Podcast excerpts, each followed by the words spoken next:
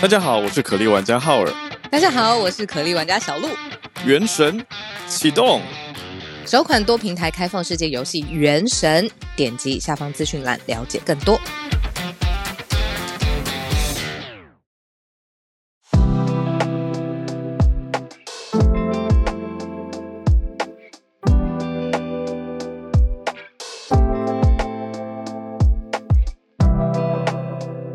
早安，欢迎收听今天十月三号的全球串联早安新闻。我是浩尔，跟大家一起度过早安新闻的时光。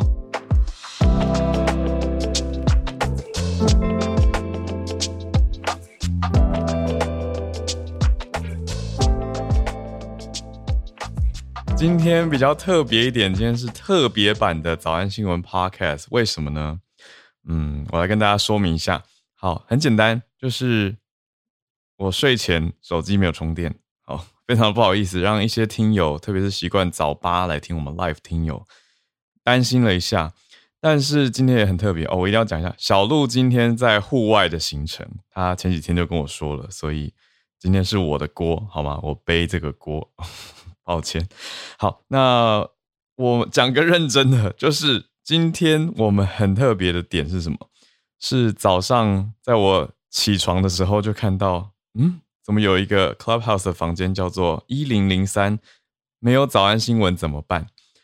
非常可爱，对，没错，就是我们的听友同学恩典护理站 Elaine，他灵机一动。开了一个自习室，而且早自习室也有很多听友的支持，包括了叶老师，还有 Bernard、伊利百优姐，还有俊伟、Hank、翠翠，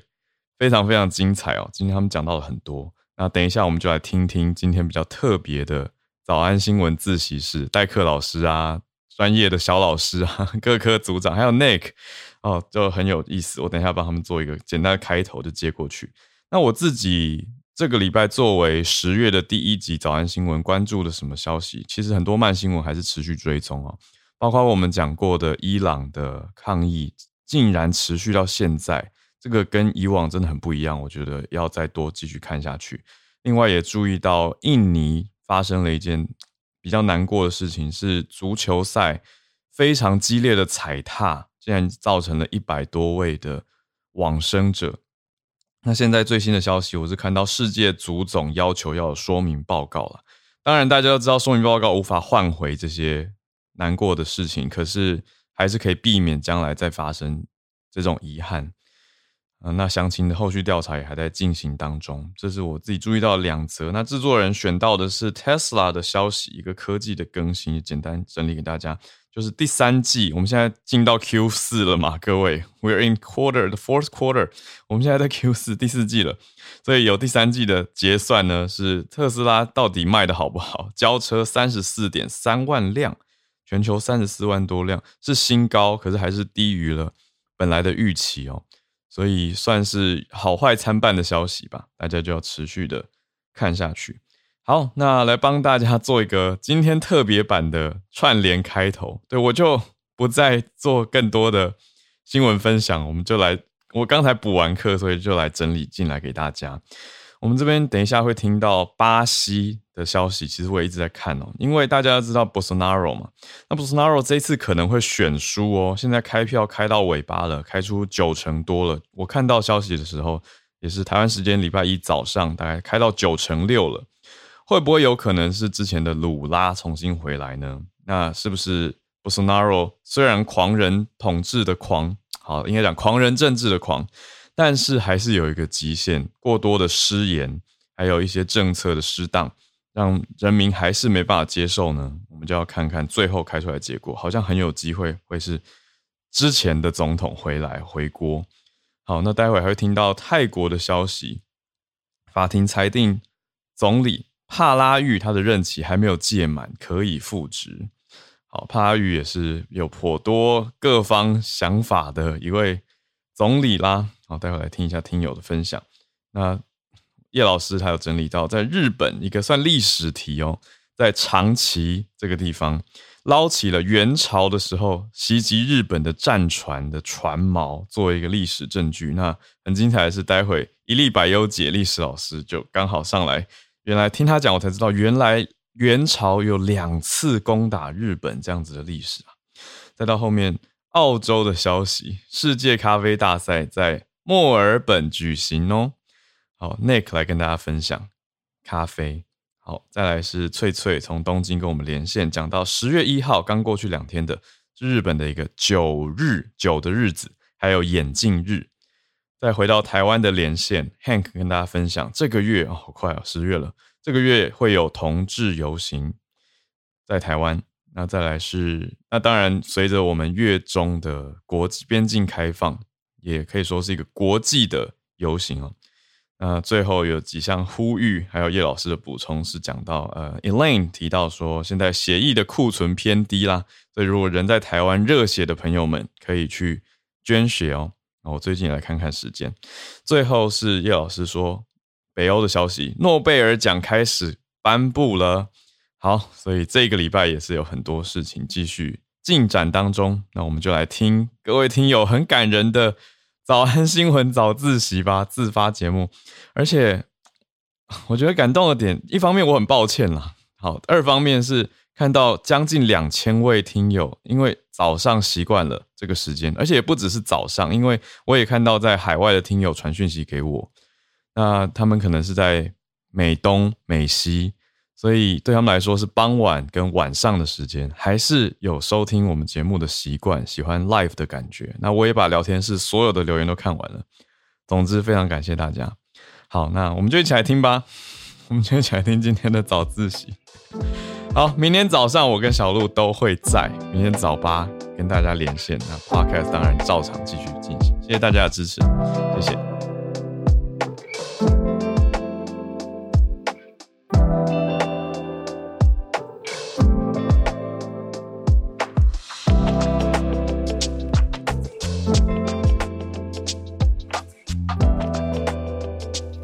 然后最近。因为我有在发了国际的新闻，我看到好像感觉上，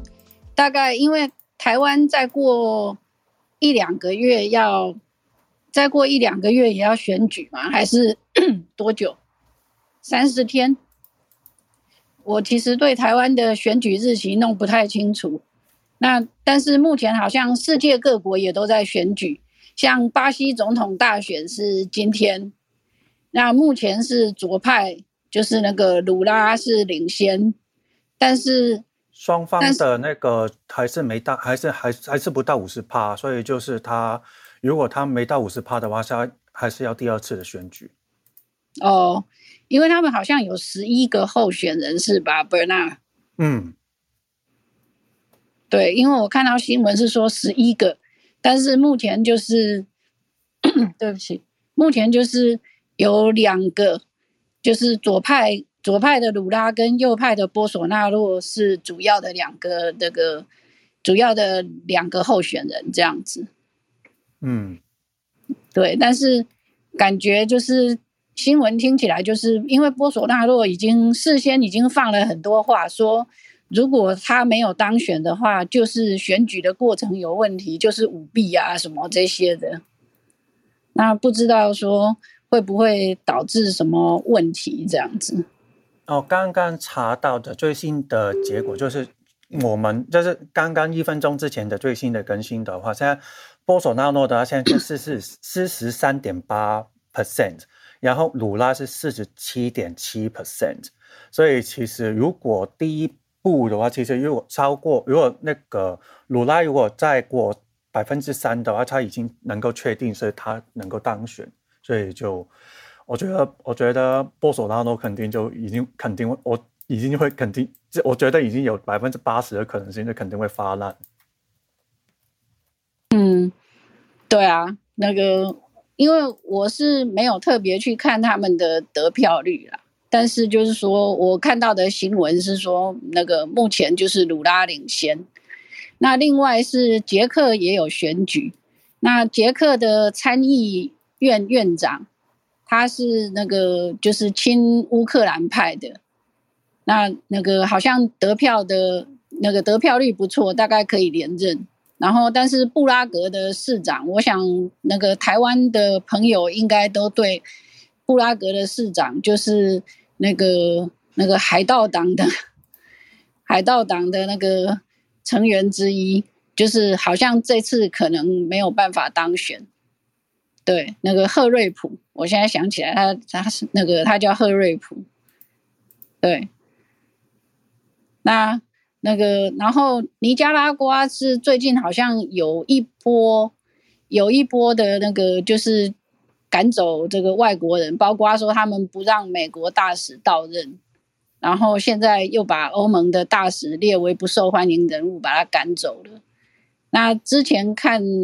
之前其实我有稍微。那个之前在看到一本书的时候，有提到尼加拉瓜的政治。那尼加拉瓜目前的总统，我忘了他叫什么名字，但是他当年也曾经是左派的领袖，而且非常的有理想。但是当选的，就是这个怎么讲？这个大概就是权力可以使人腐败吧。然后他现在就慢慢的就变成有点问题这样子。感觉感觉看到这些政治人物慢慢的崩坏，感觉有点难过。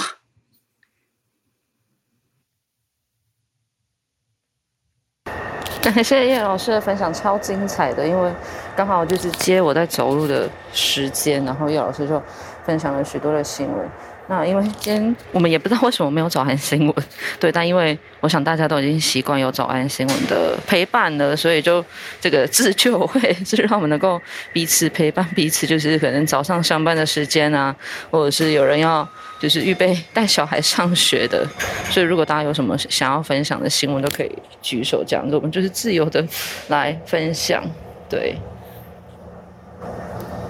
那我那我分享一下好了。我今天分享的是呃泰国这边的泰国的消息，就是呃之前其实下一年其实泰国也是要选举，也泰国下一年也是要有有选举。所以最近的话，其实。最近发生的就是那个有泰国的宪法的法庭有一个判决，就是之前呢，就是呃之前的总理帕拉育，就是因为在因为他那个时间在任期的期间有一个争有一个争议，所以那个时候就被暂停了职务，然后从然后在呃刚上个礼上个礼拜五的时候，因为就那个判决就出来了，因为他其实呃。当时候他复职的时候已经过，其实已经过了他之前的任期。但其实因为在呃，但但当时候他是停职嘛，不是离职，所以其实他是还是有留任的那种阶段。然后他在那个呃，在泰国的法律上面写说，其实那个任期可以是满可以满八年的。所以其实他一开始算的时候，其实从呃。一四年八月的时候开始发生政变之后，当成为了总理，然后之后的话，其实陆陆续续有断了嘛。其实之后，其实到现在的话，他的八年的任期还没结束，所以其实他是可以继续当上总理的。所以他先，他现在这个呃。他现在这个判决说，因为他任期还没结束，所以现在他继续续任就是泰国的总理。然后再看说他下一次，呃，下一年的选举出来的话，如果他能够继续呃当选总当选的话，其实他的总理的任期可以到二零二五年。所以其实，然后其实最近那个，但是他们那个现在巴拉玉在自己的那个政党里面的那个，他其实。就他的那个投支持率，其实现在是蛮低的，因为他的那个好，我看，因为他的支持率好像现在在第五、第四、第五左右，但其实现在现在在那个另外一个最大的选支持率，虽然是在那个叫泰党这的。他的这个政党呢，他那个呃投支持率比较高，所以其实下一年也有可能，就是因为本来泰国的政治也是还蛮，他的呃就是比较动荡嘛，所以其实就之后下一年的时候也是有可能就是有一波的那个呃民就是民意的冲突，我也可能就我也看有可能有预感，就是有看到一系列的可能就是那个呃。那叫什么？哎，就是投抗议啊，然后一些游行啊出来这样子。这以上是以上是我的分享。我我刚刚找了一下，就是有关巴西选举的东西，补充说明一下好了。就是我刚刚从 BBC 上面有看到说，为什么世界必须要关心巴西的原因，其实主要原因有三个。第一个是亚马逊森林，因为亚马逊是全世界最大的森林嘛，这个大家应该都知道。那在呃这次的选举中，主要的原因是因为。在现任的鲁拉担任巴西总统的任期当中，有成功的遏制当地的非法采摘、采矿和养牛，所以在呃保保护亚马逊上面是不遗余力的。那森林凯，那在这次的选举，其实在盗砍盗伐的状况已经有增加。那希望这次的选举可以对亚马逊的森林。呃，未来的生存状况造成的挑战。那第二个是政治跟经济，就是巴西不仅是拉丁美洲最大跟人口最多的国家，是世界前十五大经济体之一，也是某些领域的主要角色。那这些领域主要是大豆、牛肉和铁矿石这些商品的主要生产国，也是美国和中国的主要贸易伙伴。所以这一次选举所造成的动荡，也会引发国际间的专的注目。那这是第二个部分。那第三个部分就是刚刚叶老师有提到的左右路线，因为呃，这个左右路线的的的状况，其实是可以这对未来的政治动向造成影响。对，这个是为什么世界需要注意巴西的三个原因。然后大家可以从 BBC 中文网上面找到。谢谢。嗨，姐姐，Hello，嗨，早安，早安，我来，我来找一则新闻好了。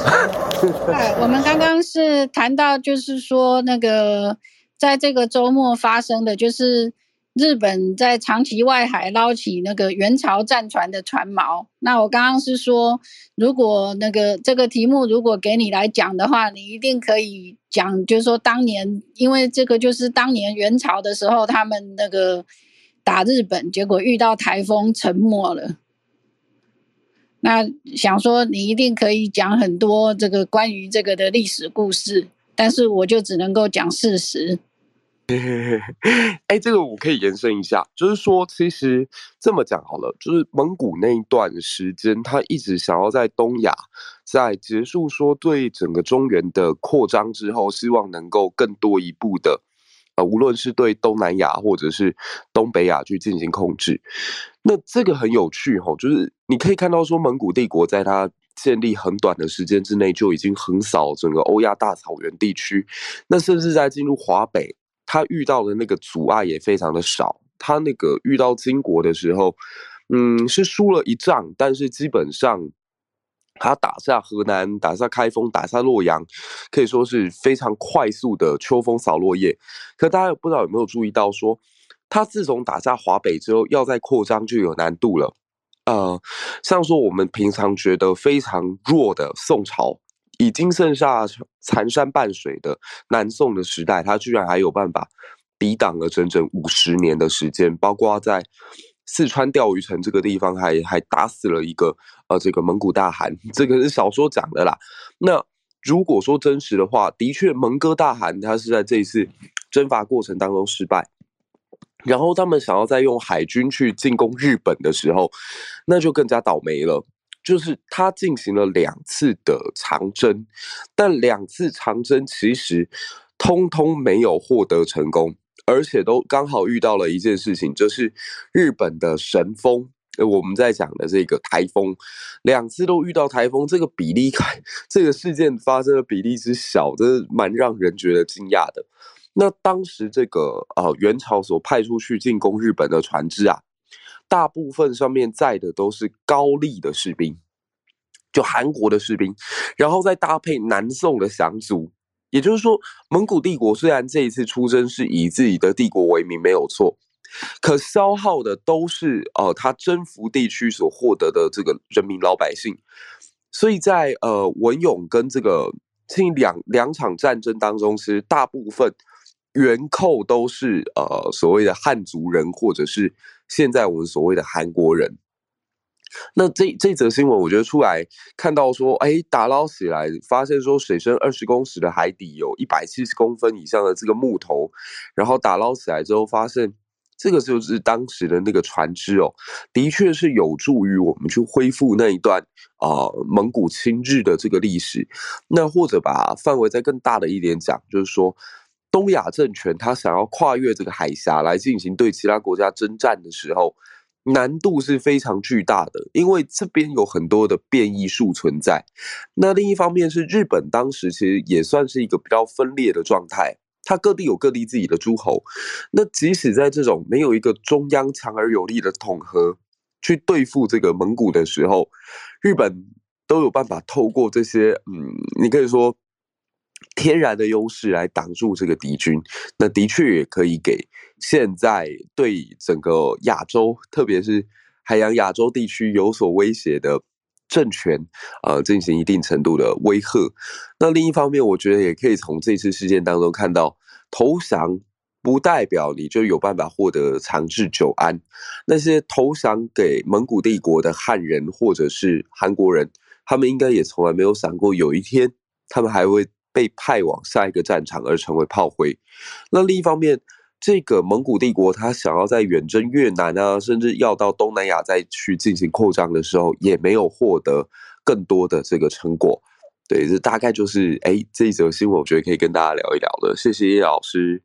啊，谢谢姐姐。那那个，我看到 Nick 上台，Nick 是不是有什么要分享的？Hello，Hello，对。早上也是很惊慌，找这个 早安新闻找了好久，想说对是什么问题，那结果就看到这个自救会的房间，想说呃进来分享一下，因为上个礼拜其实也是咖啡圈的盛事，就是呃世界咖啡大赛啊在墨尔本啊举办，那。台湾也是有两个选手啊去参加比赛，那代表台湾，呃，一个是手冲赛，那另外一个的话就是呃，可能大家比较呃耳熟能详那个 Simple c a f a 的那个 Berg，之前有拿世界冠军的那一个 WBC 的啊咖啡师的比赛，那呃这一次的话就是代表台湾的手冲赛的选手 UCC 台湾 UCC 的呃选手许诗源。呃，也顺利的拿下了世界冠军。对，这个也是想说，呃，可能平常没有关心咖啡圈的人比较不知道。那，呃，这应该是台湾第二个首冲的世界冠军啊。另外一位的话，可能大家有听过的是王策，啊，那个 V W I by Chad Wang 的呃那个老板。对王策，他是之前的呃世界首冲冠军。那今年的话，就是算是我们台湾第二位选手夺下了世界冠军。对，那呃就是呃另外这个 WBC 呃首就是咖啡大师赛的这个选手，也是来自一样 Simple 卡法里面的呃 Zoe 啊。那他其实。已经拿过两次台湾的冠军，然后去比了两次世界赛。那这次比较特别的是，呃，他使用了台湾自己生产的咖啡豆，是古坑的松月咖啡，呃，是呃他们种植的这个艺季艺季种的咖啡豆，所以算是台湾产的咖啡豆第一次出现在啊世界。咖啡比赛的舞台上，对，所以是蛮有代表性的一次比赛。虽然说后续的成绩可能没有呃进到决赛，对，但是呃算是一个蛮好的机会，让全世界的咖啡师知道啊，就是台湾也有生产咖啡豆。对，那不知道大家。就是我相信这个房间里应该很多人平常都有在喝咖啡的啊。那台湾的咖啡其实在这几年也是进步的非常非常的多。对，那呃我们的听友里面有一个熊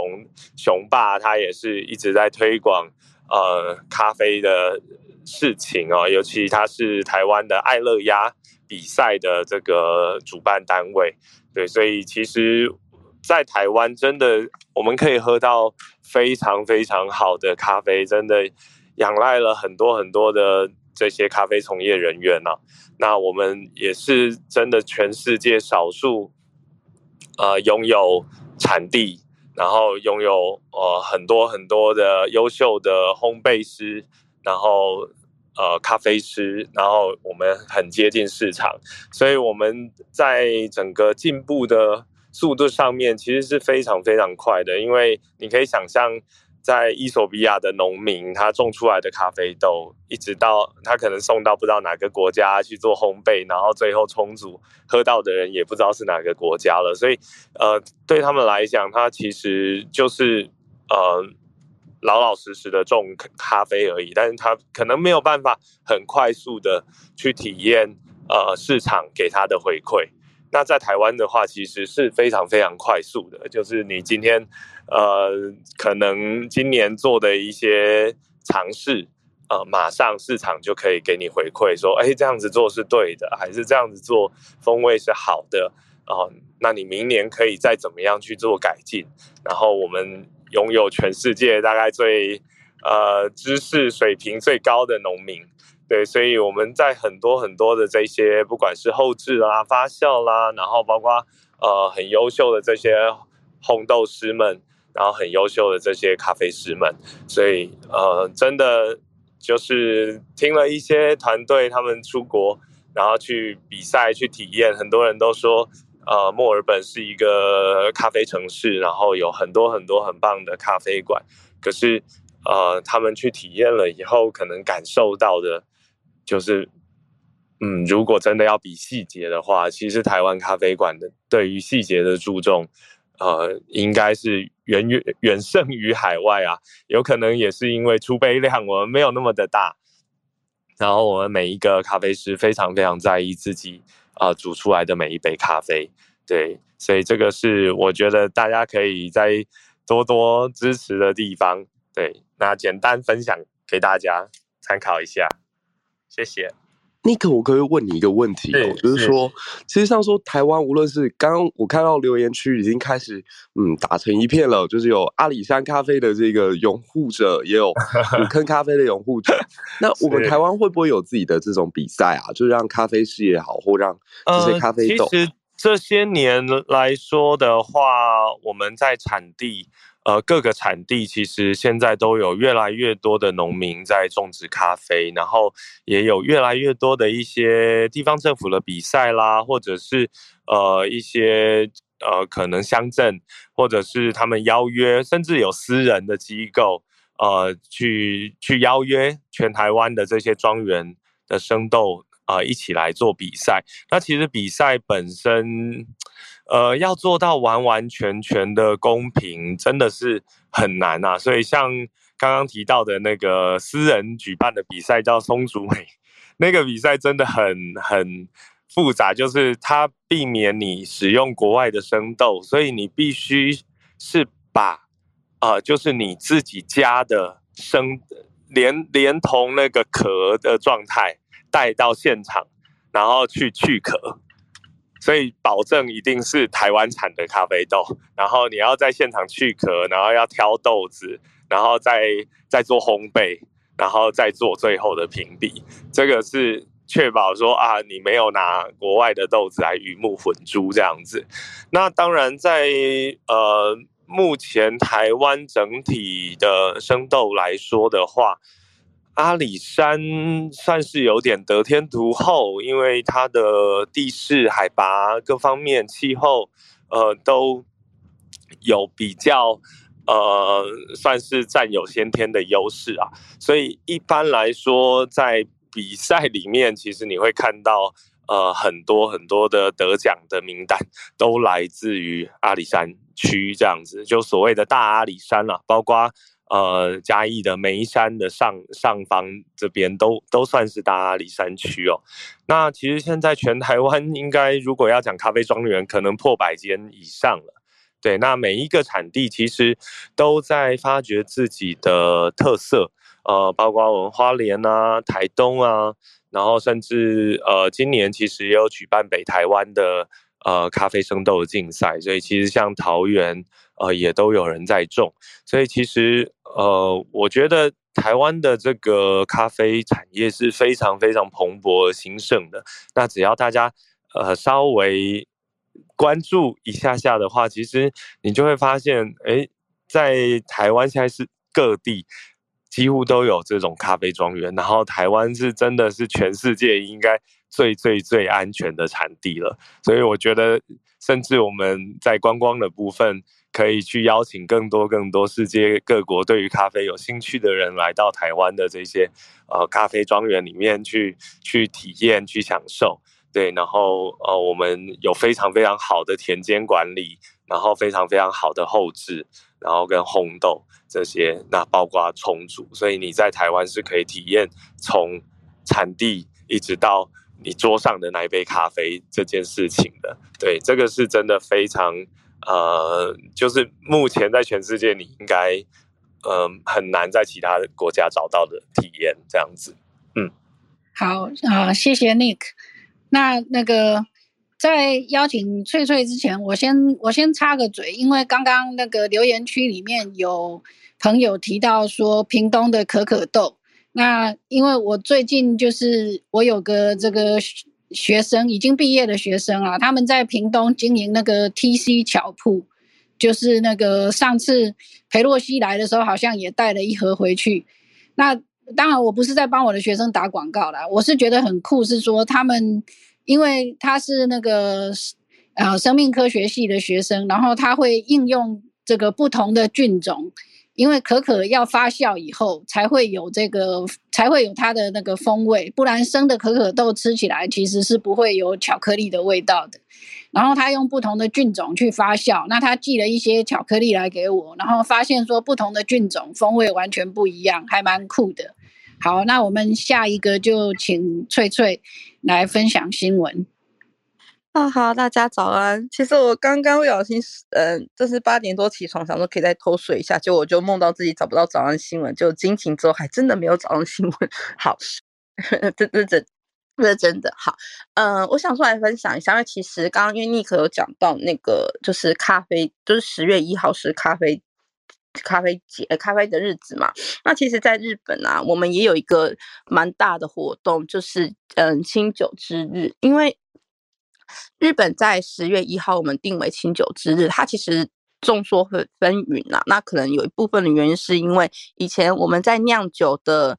嗯，因为酿酒我们不是从一月一号开始做一个新的年度，我们是呃以前的话是十月一号开始做一个新的年度，所以我们就会把嗯十月一号叫做就是日本酒之日这样子。那所以我们其实这几天也办了很多的活动。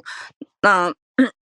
我想要来介绍一下，是说嗯，其实在这几天我们办了很多活动，那一一部分也因为疫情的关系，其实大家也憋了很久，所以其实在这几天就是在日本。九之日这一天，我们在日本啊，有全国各地办了一个叫做“嗯，Go Around”，就是 Go Around，就是说，嗯，我们去喝梯子酒的活动。那这个活动很好玩的，就是，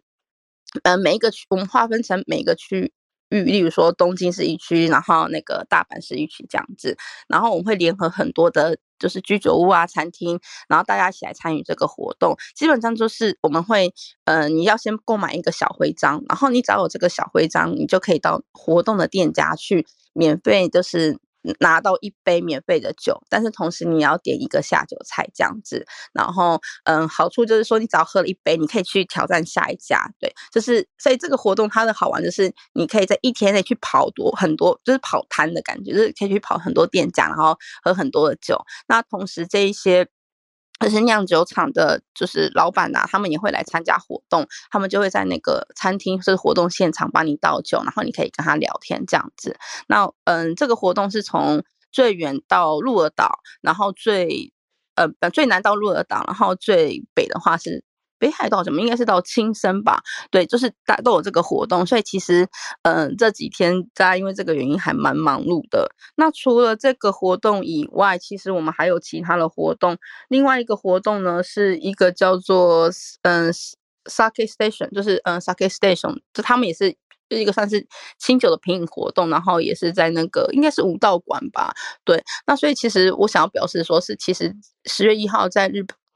日本。呃，尤其是对我们嗯清酒业界来讲，是一个蛮重要的日日子的。然后顺带一提，其实，在那个清酒之日，本酒之日，它其实还有一个，嗯，就是据说啦，是因为“酒”这个字是三点水加一个“有”嘛。那其实“有”这个字啊，就是，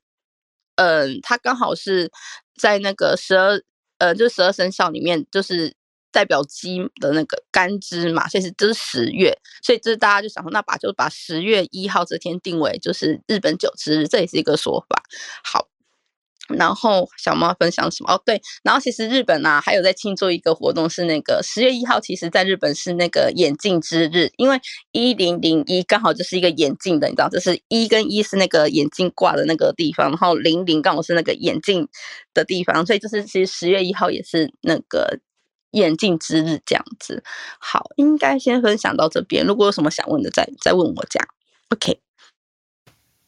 谢谢翠翠。好，谢谢翠翠。其实就哦，不好意思，我是要稍微补，我稍微补充一下。其实这个清酒日的话，其实最之前在香港也是就也是举行了这个就是清酒日的活动，也是有很多。的呃，也也当天也是有很多我们在香港的一个地方，然后这是大型的，要大概大概有这这也有好呃四五十家的那个嗯清酒商，然后清酒呃餐厅和清酒商都有这那个参加那个活动，其实那个也是。其实这个清酒日的话，其实因为因因为香港呢其实喝清酒很喜欢喝日本酒，所以说那个相对的他们的那个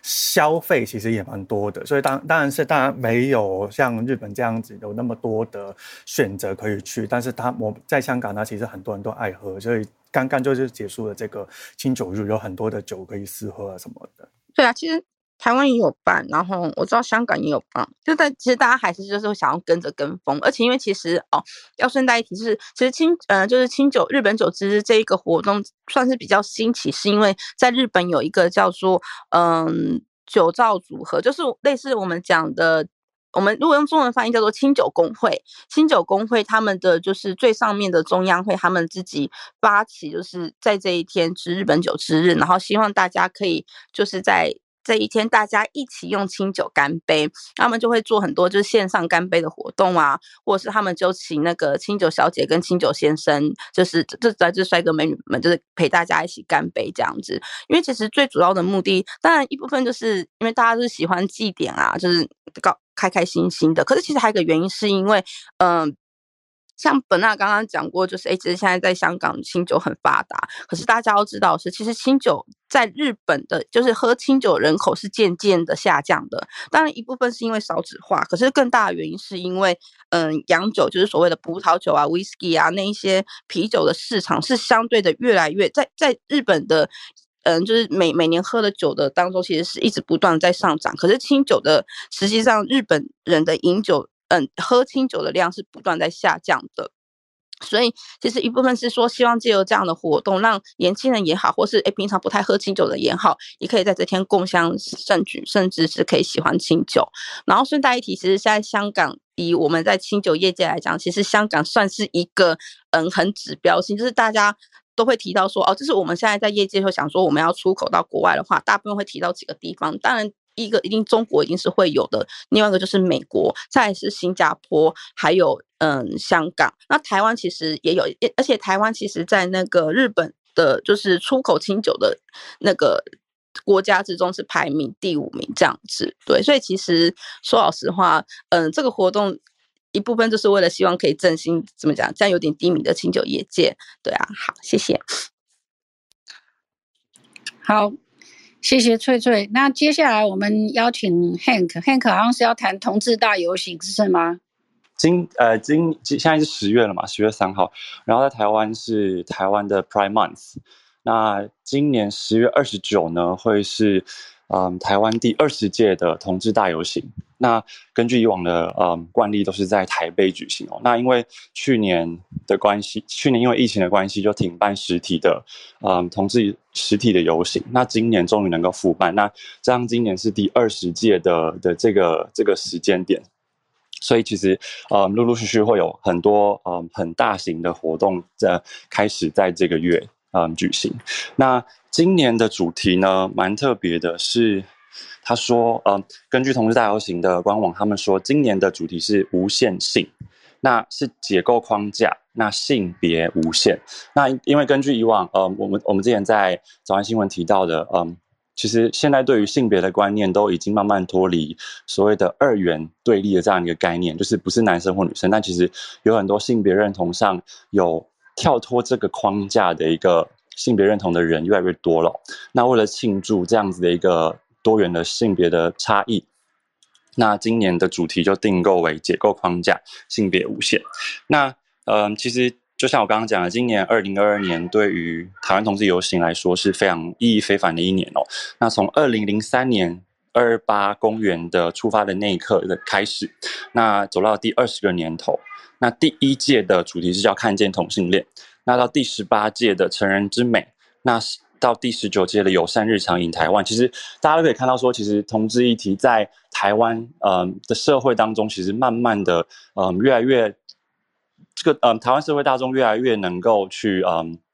接受这样的一个现象哦。那但是还是有很多的一些嗯议题可以让大家去做一些讨论，比如说其实像嗯就像我刚刚讲的性别二元的概念，还没有很广泛的让大家。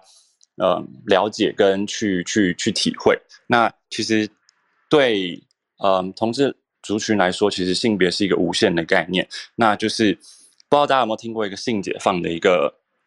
这样的一个词？大家可能第一次听到会觉得说性解放是不是要就是就是很夸张的说，嗯，一些比较不好的一些性的一些东西，但其实不是，它指的是说是说，嗯，把。所有对于性的压迫以及污名化的这样的一个限制，去去处理掉，那让大家能够对于自己的身体跟情欲游泳一个自主权。对，所以其实，嗯，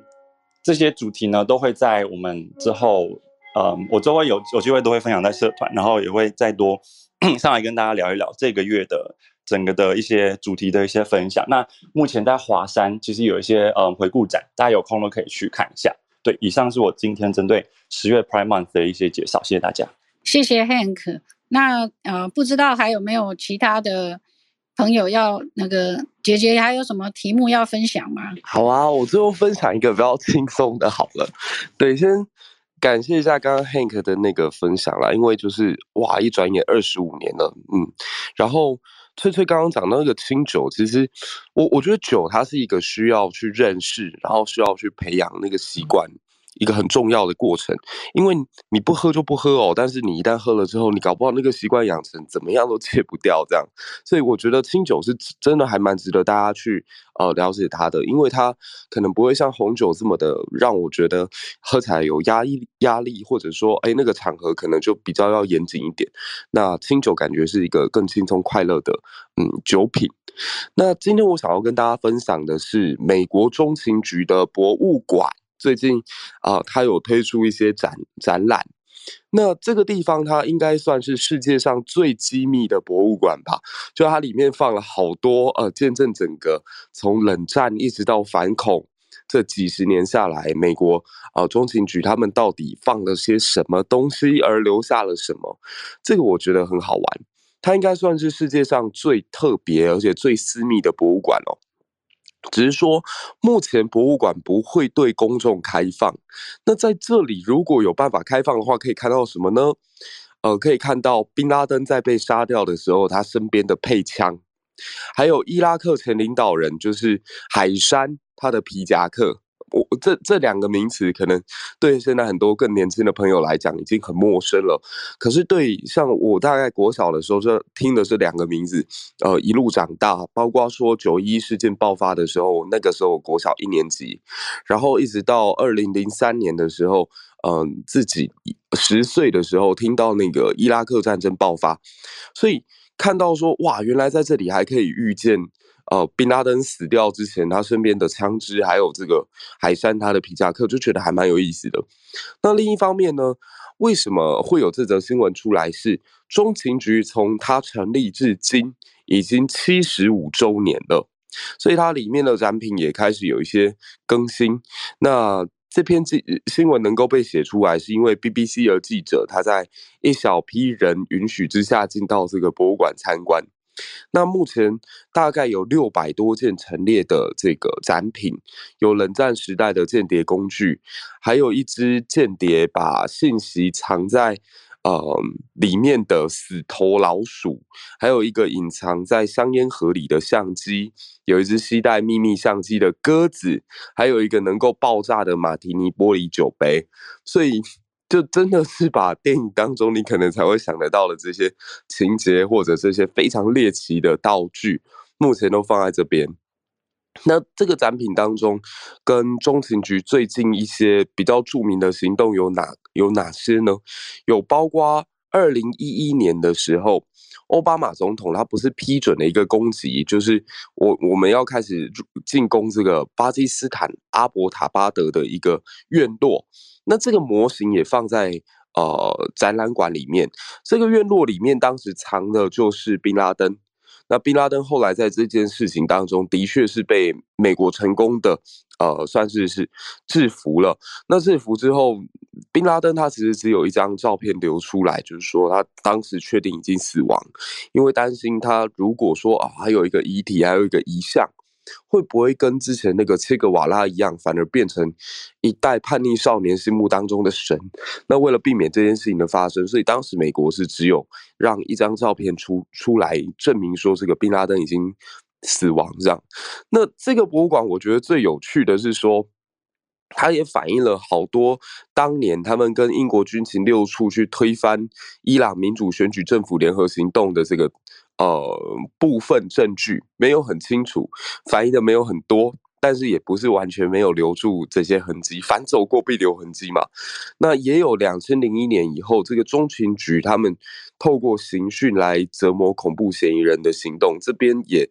啊，可能多多少少都有一些反应。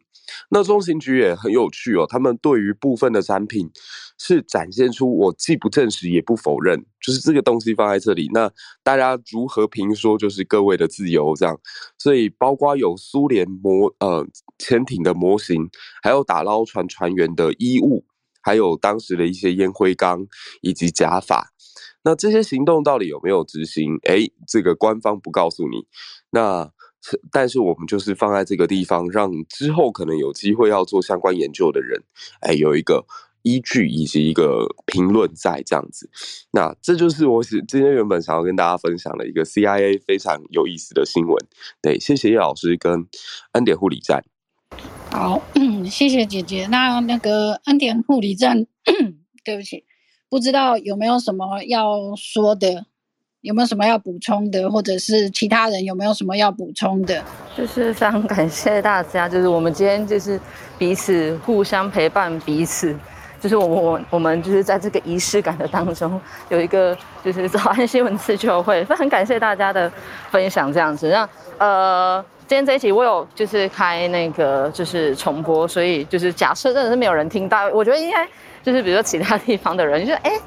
怕开始没有新的房间。就是今天的大家分享都都非常棒，有那个呃，Hank 的分享，本软的分享，崔崔的分享，Nick 的分享，还有俊伟，还有叶老师许多的分享，这样子。对，所以我们现在也大概时间到了八点五十六分了，大家也应该陆陆续续要去上班了，这样子。因为我也刚到了医院，然后我最后就是来呼吁一下哈，因为最近刚好又有一些那个捐血的新闻跟消息，就是现在有那个缺血的状态，所以呼吁大家，就是如果你的时间已经到了。就可以去捐血这样子，谢谢大家。好，那呃，我最后跟大家讲一个，就是说，呃，这个礼拜，因为之前那个，我记得之前那个芭比有分享这个搞笑诺贝尔奖，那这个礼拜是诺贝尔奖周，就是所以从今天开始，陆陆续续就是每天会有一个。诺贝尔奖的新闻出来，那也请就是有兴趣的同学可以 follow。好，好，哇，我一不小心讲了同学，不过大家在这边真的是同学。那我想大概今天大概就这样吧。谢谢大家，拜拜。谢谢大家，大家都关房了，好不舍，好不舍。拜拜。明天早上我们再见。明天早上见，拜拜。